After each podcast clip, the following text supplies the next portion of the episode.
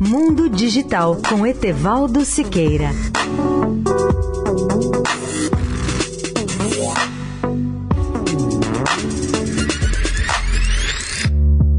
Olá, amigos da Eldorado. Recebi há alguns dias um balanço da NASA sobre o seu trabalho de vigilância e defesa da Terra contra o perigo potencial de muitos dos milhares de asteroides que giram no sistema solar entre Marte e Júpiter. A Agência Espacial recorda que em 11 de março de 1998, há 20 anos atrás, portanto, os astrônomos especializados em asteroides receberam uma mensagem assustadora. Novos dados de observações sobre o recém-descoberto asteroide, o 1997 XF-11, sugeriam que havia probabilidade de que um objeto de quase um quilômetro de diâmetro pudesse atingir a Terra em 2028. A mensagem veio do Minor Planet Center, em Cambridge, Massachusetts, entidade que mantém o repositório mundial de tais observações sobre asteroides e faz a determinação inicial de suas órbitas foi um Deus nos acuda. As notícias se espalharam rapidamente, embora a mensagem se destinasse a alertar apenas uma pequena comunidade astronômica e de pesquisadores que caça e rastreia asteroides para pedir que fizessem mais observações.